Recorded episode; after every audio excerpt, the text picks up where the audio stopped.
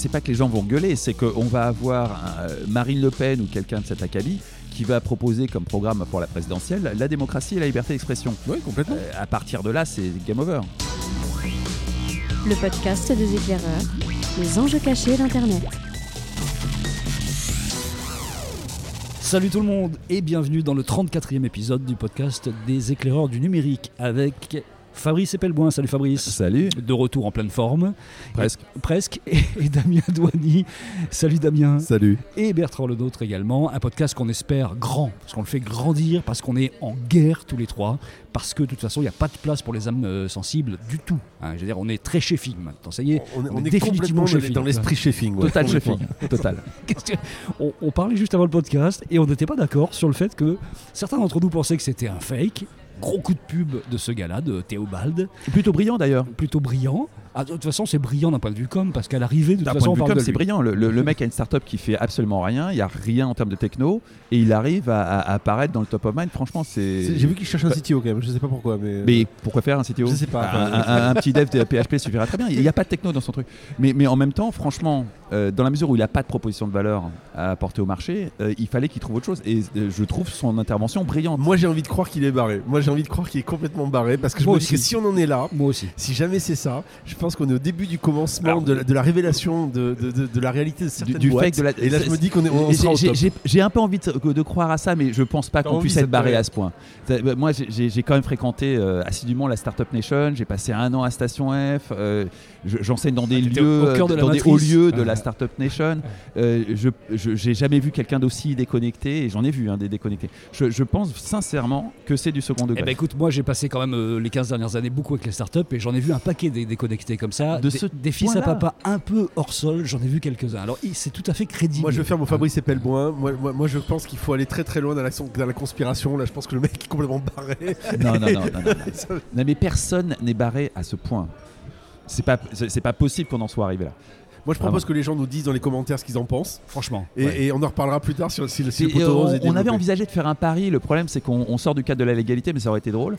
Euh, mais mais je- vraiment, je ne peux pas imaginer que la Startup Nation en soit à ce point de, de n'importe quoi. On- on- on- je pense vraiment qu'on a atteint un sommet avec Quant. En tout cas, il a peut-être la- reçu la leçon de Blusten Blanchet, vous vous en souvenez, le créateur de Publicis, qui était avec un double décimètre tous les matins, qui regardait combien de centimètres carrés on parlait de lui, qui ne lisait Oui. jamais aucun En bien article. ou en mal. En bien ou en mal, ils s'en foutaient complètement. Et ce Mais il a raison. Il a raison sur le fond. Il a raison. Et Sheffing s'est fait une pub d'enfer avec cette histoire-là. Ah oui. On connaissait pas Sheffing. euh, Ah, complètement, je hein connaissais pas. Jamais entendu parler avant ce truc. voilà, ça y est, Donc peut-être que Mais oui, mais absolument. Si demain j'ai besoin d'un chef, euh, j'irai voir Sheffing parce que objectivement, j'ai aucun autre nom en tête. Ça se trouve, ils vont se retrouver glissés très vite dans le top 120, là, parce qu'ils vont grossir. Alors j'ai cru comprendre qu'il avait quelques relations, ce garçon. Donc Oui, ça, ça devrait oh, faire- le faire pour le top 120. Bon, je sais pas, rien. écoute, on, ver- on On verra bien ce qui se passe. En tout cas, il a fait rire tout le monde. Et euh, moi, je pense qu'il y a quand même une déconnexion possible. On verra. Bon, en tout cas, laissez-nous vos commentaires. voilà. Bon, le vous vrai- y croyez, vous y croyez pas, vous pensez qu'il est barré ou vous pensez au contraire que c'est un, énorme coup de buzz Dites-nous. Allez, salut Théobald.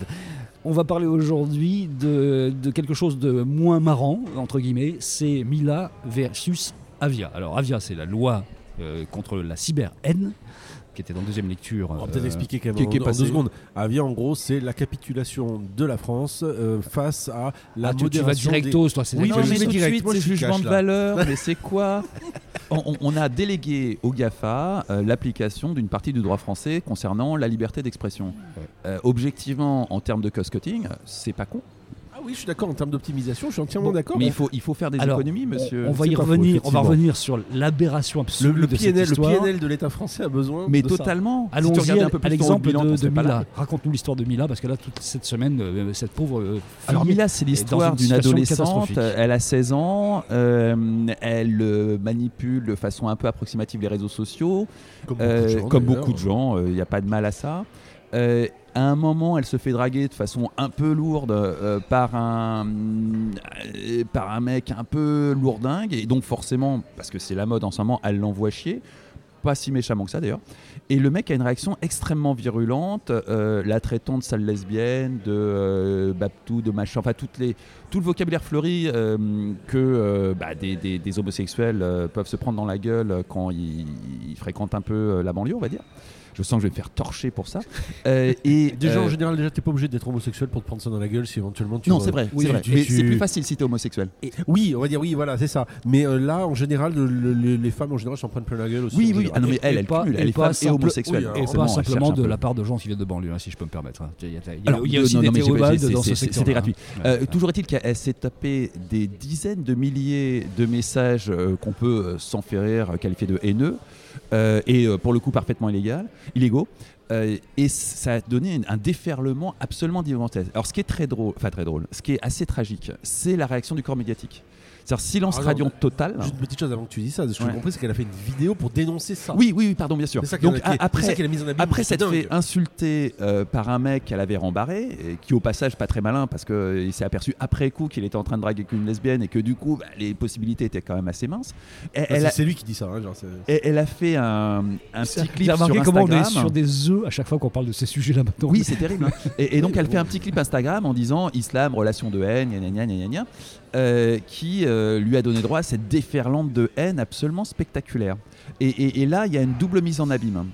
La, la première mise en abîme, c'est que la, la fille dénonce l'islam comme étant une religion de haine et elle se prend une réaction mais virulente et massive de la part de musulmans qui la menacent de mort en lui expliquant que non c'est pas une religion de haine. La Donc- mise en abîme est juste mais extraordinaire. Ouais, là, là, j'avoue qu'il y a un, un- un- un- quelque chose qui est euh, Alors, terrifiant, on- on absolument fera- terrifiant. Euh, Là, ce qui est terrifiant, on en parlera peut-être dans un prochain numéro, c'est moi ce que je théorise depuis un moment, qui est cette logique de, de réflexion par l'émotion qui est en train de totalement prendre le pas sur tous les réseaux sociaux et qui fait que tu, tu ne te rends même pas compte de ce que tu fais, qui va à l'inverse de ce qu'on. Oui, et collectivement. C'est-à-dire que là, on a eu une réaction. Alors évidemment, c'est pas la communauté musulmane, hein, euh, c'est- quelques dizaines de milliers de personnes. hein, On est très très loin de la communauté musulmane. Mais toujours est-il que euh, c'est la seule qu'on a entendue, euh, qu'on l'entend depuis maintenant 48 heures et qu'elle est en trending topic depuis 48 heures. Et que la réaction du corps médiatique a été catastrophique, c'est-à-dire silence radio pendant 24 heures. Évidemment, tout ce qui est de l'ordre de la fachosphère, euh, je rappelle, je mets toujours des guillemets sur ce, ce genre de terme à la con, a réagi de façon virulente. Euh, on a vu poindre, euh, alors Bellica, euh, très intéressant pour ceux qui s'intéressent à, la reconstruction du paysage politique français, c'est- féministe identitaire. Je, je vous- Ah oui. Vraiment, je vous conseille d'aller regarder du côté des féministes Ça identitaires. existe ça donc. Oui, Ça existe, j'ai regardé ça, c'est- assez, euh, c'est assez fascinant aussi. C'est un Parce que moi je connaissais des construit. écolos identitaires, vraiment, j'en connais. Oui, aussi, mais c'est vraiment, je vous conseille les féministes identitaires, c'est vraiment intéressant. Euh, D'une part, ça offre une certaine euh, diversité par rapport à Caroline Forest, donc ça fait toujours du bien la diversité. Et d'autre part, c'est un discours très construit et euh, Comme très les- dérangeant. Comme, comme tous les identitaires ou les extrêmes qui en général ont un discours qui est très souvent bien bien construit. Bon, essayons d'élargir le spectre. Imaginons que la loi Avia, telle qu'elle est proposée aujourd'hui, euh, est mise en place. De toute façon, ça va se mettre en place. Qu'est-ce qui serait passé dans ce cas-là Alors, ce qui Quels, serait seront passé les, serait quels assez seraient les effets du bord qu'est-ce qu'aurait dû, qu'est-ce qui aurait dû être fait par la plateforme Elle aurait dû modérer. Elle aurait dû La nettoyer. plateforme aurait dû nettoyer tous les Ça, commentaires voilà. haineux si on contre respecte, si, elle respecte, si Instagram respecte la loi Avia, elle doit Ce qui- tout ce qui est nettoyer. problématique. Ce qui est impossible. Ce qui est problématique parce que sous le même hashtag, il y a des gens qui apportent un soutien à Mia et il y a des gens qui la menacent de mort. Donc ça demande un traitement humain. Euh, et ça peut même pas être euh, sous forme d'algorithme parce que si je dénonce tes menaces de mort dont t'es victime il y a mort dans mon truc. Donc c'est pas si on prend la solution de prendre tout ce qui est hashtag Mila et de couper, c'est de la censure pure et dure. quoi. Alors ça c'est difficile parce que du coup tu vas couper des messages de soutien, Voilà, tu vas exactement. te prendre, t- enfin c'est mais tu c'est ce qui se passera. C'est ce qui se passera. Non, non, mais c'est pas tout à fait ce qui se passera. Parce que la réalité, c'est qu'on va avoir besoin d'une main-d'œuvre de modération francophone absolument délirante. Euh, forcément, ça ne va pas pouvoir se faire en France pour deux raisons. La première raison, c'est tout bêtement pour les coûts. Le- le- la main-d'œuvre en France est beaucoup trop d'ailleurs, c'est chère. déjà le cas. C'est plutôt Madagascar, c'est plutôt l'Afrique, c'est plutôt au Maroc. C'est essentiellement dans les pays du Maghreb, Oui. euh, qui eux sont déjà équipés en, en call center, donc on- ils ont cette manœuvre. La deuxième raison, c'est que euh, si vous êtes modérateur sur Facebook, vous avez de fortes chances, au bout de quelques mois de pratique, d'avoir des dégâts psychologiques à vie. Très clairement. d- donc euh, très concrètement, on va pas faire ça à des petits Français parce que ça a posé des problèmes avec le droit du travail, tout ça. Alors, il vaut mieux extra- euh, mettre ça ailleurs, ça ne se voit pas. Le résultat, c'est qu'on va foutre ça a priori dans des pays comme la Tunisie ou le Maroc, qui vont se retrouver à modérer des propos comme euh, l'islam, religion de haine, machin, tout ça. Euh, au passage, l'islam, religion de haine, c'est de l'ordre du blasphème, c'est parfaitement autorisé euh, en France, le blasphème. Donc on, on va mettre ces gens-là dans des, ces- des situation situations d'injonction paradoxale par rapport à leur d'injonction culturelle totalement d'injonction paradoxale. culturelle, Ouais. d'injonction euh, eux- eux-mêmes dans leur leur inscription dans leur propre société, où ça va très rapidement devenir des parias parce qu'ils modèrent ce genre de propos, euh, ça va les, les- les mettre dans une situation Est-ce que absolument vous êtes sûr que les réseaux sociaux vont investir réellement dans du personnel et plutôt euh, ne pas Moi, je utiliser des, des algorithmes directement Moi, sans je- s'emmerder? je- Tu je vais dire un pas. D'abord, un, tu peux pas. Deuxième élément, moi je pense qu'ils vont faire ce que j'appelle la jurisprudence voici ou Paris Match. En clair, tu réfléchis en faisant une petite feuille de papier, tu prends un stylo, tu fais deux colonnes. D'un côté, qu'est-ce qui se passe si on publie ce truc-là ou si on le laisse? Et de l'autre, donc autrement dit, combien ça nous coûterait versus euh, le coût que ça aurait euh, si on devait se censurer ou ne pas, ne pas le faire. versus tout ce que ça me rapporte puisque tout cet Oui, engagement bien c'est de la publicité évidemment. Non mais c'est le même principe. c'est- Soit je publie, je, je me fais taper dessus, mais je gagne en pub, je gagne en, vue, ça c'est le ou en achat. Principe de la presse, Paris Match voici, même principe. Est- Est-ce que euh, Facebook va se dire bon les gars, allez, ça va nous coûter combien? Voilà. Comment, est-ce que ça peut 250 être crédible une seule seconde que le gouvernement français demande des amendes à Facebook, par exemple, alors que même la taxe GAFA vient d'être retoquée complètement Ah, C'est-à-dire c'est qu'on leur demande même pas- pas de payer des taxes c'est pas le même sujet. C'est pas le même sujet, mais on, on est euh, gêné aux mort. entournures politiquement pour leur demander de payer euh, des taxes normales. Et aujourd'hui, on leur dit on va vous mettre des amendes. C'est pas crédible une seule seconde. Mais euh, honnêtement, ça va se régler comme la taxe GAFA, c'est-à-dire qu'on va mettre peut-être une ou deux amendes à, à- à Google et Principe. à, à Facebook, et puis derrière, on va se prendre des, des barrières douanières et on va fermer nos gueules. Mais surtout par rapport à la taxe GAFA, qui, on va dire éthiquement parlant ou philosophiquement parlant, bref, ce que tu veux, c'est point de vue réception de la population, tu dis ah oui, c'est des méchants, ils payent pas les impôts en France, donc euh, il faut les, taxer. Ça, à la rigueur, tu peux l'entendre. On va dire, c'est pour ça d'ailleurs que Bruno Le Maire est monté au créneau en se disant, en, mon- en- en gonflant les muscles, puis il s'est vite dégonflé, il est arrêté, il est ar- arrêté d'aller à la, à la salle de sport manifestement. Et euh, le, le fait est que euh, ça, on va dire, d'un point de vue euh, population, c'est recevable. D'un point de vue population, dire ah ouais mais voilà vous me censurez n'importe comment, vous coupez etc. Qu'est-ce qui va se passer? Eh bien là les gens vont gueuler parce qu'ils vont avoir la sensation intime d'être Ah bah, c'est pas que les gens vont leur, gueuler, c'est euh, qu'on va avoir euh, publique. Marine Le Pen ou quelqu'un de cet acabit qui va proposer comme programme pour la présidentielle la démocratie et la liberté d'expression. Oui complètement. Euh, à partir de là, c'est game over. Complètement. Puisqu'en plus, c'est ce, qu'il- c'est ce que les extrêmes comme le, le Front National, depuis des années, disent justement on nous censure, on peut rien dire, alors que nous, on dit des choses. Mais sur le fond, etc. ils ont raison. Euh, regarde le dernier rapport de la DGSI qui a fuité dans le JDD, c'est ce que dit le Front National depuis 10 ans. Alors une question générale, on sait que Facebook s'adapte à chacun des pays en disant, euh, en allant voir le président local, d'ailleurs euh, Emmanuel Macron a rencontré euh, Zuckerberg pour parler de choses comme ça, Euh, qu'est-ce que vous ne voulez pas voir sur la plateforme?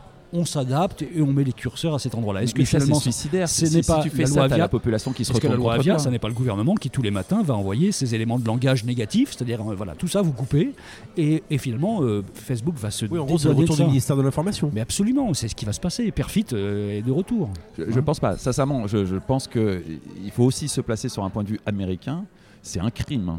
Oui, De- alors du point de vue américain, un truc Oui, comme ça, c'est il y a- un Il y crime. a aussi ça qui est intéressant. Regardez la mise en abîme par rapport à l'origine de ces plateformes pour la plupart. Alors ça pourrait être chinois, c'est encore une autre histoire, mais Hmm. américain. Ah non, chinois, le- ça marcherait très bien, ça poserait aucun problème. On est d'accord. Mais le principe euh, sur la loi américaine, où effectivement euh, le, le principe de- d'expression libre est totalement sacré et consacré, Mm. euh, ces plateformes-là sont en plus, et ça les arrange bien, totalement dans cette culture-là. Mm. Donc qu'est-ce qu'ils veulent, ces fromages qui puent, euh, à nous emmerder Mais la même chose que les Iraniens au final, voilà. ou les Chinois. Euh, donc c'est- euh, vraiment, si on regarde ça sous un angle américain, c'est un crime, hein. un crime. Et ça va détruire la réputation du pays et ça va nous foutre. euh, On, va être catalogué à côté de, la Corée du, Nord. Moi, ce que je note simplement, c'est que en gros, on a délégué ou on, ou on- on sous-traite finalement ben, la liberté d'expression aujourd'hui ou la, maîtrise du discours public avec ces lois, parce qu'il y a quand même des lois par rapport à l'insulte euh, raciale euh, ou autre orientation sexuelle. Et donc, en gros, aujourd'hui, on laisse tomber. Définitivement, le gouvernement laisse tomber. Je voulais terminer par une petite citation, je vous dirai de qui c'est ensuite. La liberté a un prix, celui d'être blessé, révolté, atteint par les opinions contraires. Refuser de payer ce prix, c'est montrer le peu de cas que l'on fait d'elle, c'est préférer en définitive son opinion à la liberté. Il n'y a pas en ce domaine d'accommodation possible. Nous cherchons à recréer une forme de civilité par la répression. Il n'y a pas de civilité sans liberté. Superbe article de l'écrivain François Sureau dans le Figaro, qui a été vraiment quelque chose qui, va marquer, à mon avis, qui est un article est le j'accuse de cette période, en fait, sur, la, volonté de, censure aussi de, de la haine, comme ça, par des moyens qui sont absolument euh, totalement inadapté. Il faut vraiment lire cet article-là de, de François Sureau. Merci à vous trois, à vous deux en l'occurrence. Euh, J'allais remercier François Sureau, mais il n'est pas là. Euh, En tout cas, virtuellement, il est là. Mais il vient quand il veut. Il vient quand il veut. Ouais, c'est vrai, parce que là, pour le coup, il y a une vraie discussion intéressante à avoir avec lui. Non, très bel article. Il, Il a mouillé la euh, chemise dans le ouais, Figaro. ouais, le Figaro oui, qui renoue avec finalement ses grandes heures de, des grands articles du, du, du- du J'accuse et autres, même si c'était dans l'horreur pour le coup. Il reste encore quelques intellectuels français qui s'aperçoivent que euh, Qui le com- navire qui coule comprennent et- ce qui se passe et qui qui qui s'aperçoivent qu'on est en train d'aller dans le mur. Pour des vieux cons comme nous qui faisons ça depuis plus de 10 ans, c'est toujours rassurant. Allez, salut, et puis à vous de, de nous dire ce que vous pensez en fait de Théobald. Est-ce que c'est du fake Oui, ou, Théobald. euh, voilà. Bref, Oui, Théobald, euh, vas-y, lâche ton com. lâche ton com. Et puis euh, allez vous renseigner sur Mila et sur euh, Avia et voyez ce qui se passe et faites-vous votre propre opinion. À la semaine prochaine. Salut. Salut. Salut et abonne-toi.